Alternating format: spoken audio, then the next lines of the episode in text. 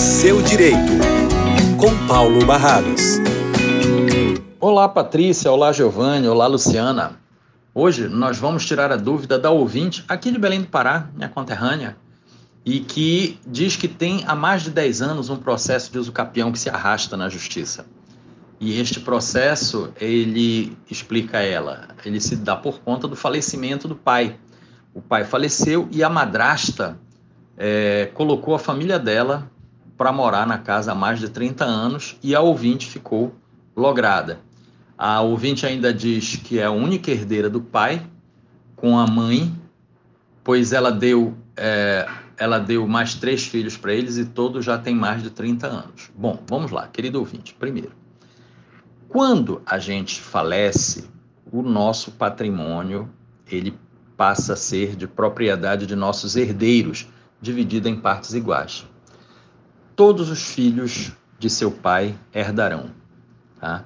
Eu, eu não sei se quando o seu pai passou a viver com a sua madrasta, porque você não esclarece, ele já tinha essa casa ou não.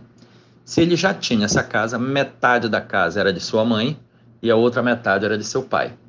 Então, neste caso, você teria direito a 50% da mãe, que é a única filha do pai com a mãe, e uma parte da, da metade do pai. A metade do pai é uma parte igual para cada filho. Como ele tem mais três filhos, com a sua madrasta, a parte do pai, os 50% do pai seria dividido por quatro, você e os três irmãos.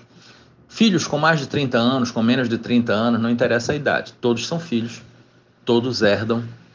Agora, o uso capião, que eu não sei como entra o uso capião aí, talvez o imóvel não tenha documento, é, ele tem que ser resolvido. Na verdade, tudo tem que ser resolvido. E a situação não é simples, né? Você mesmo é, nos, nos revela, quando relata a história, que a situação é complexa. Minha sugestão, querido ouvinte, busque o seu advogado, que certamente você está com sendo representada no processo por um colega advogado. Busque seu advogado, que pode ser um, colega, um advogado particular ou um advogado público. A, a eficiência é a mesma, o trabalho é o mesmo, nada se modifica. Então, busque seu advogado e coloque para o seu advogado as necessidades que você está tendo e as dificuldades que você está tendo em virtude da demora.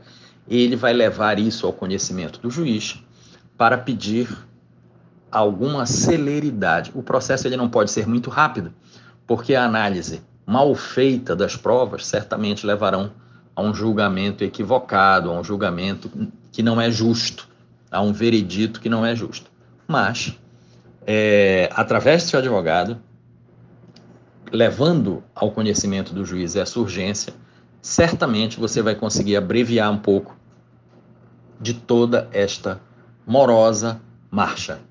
Pois é, Patrícia, Giovanni, Luciana, vocês agora ficam responsáveis pelo tratamento carinhoso que sempre dão à família Novo Tempo. Sigam aí do estúdio.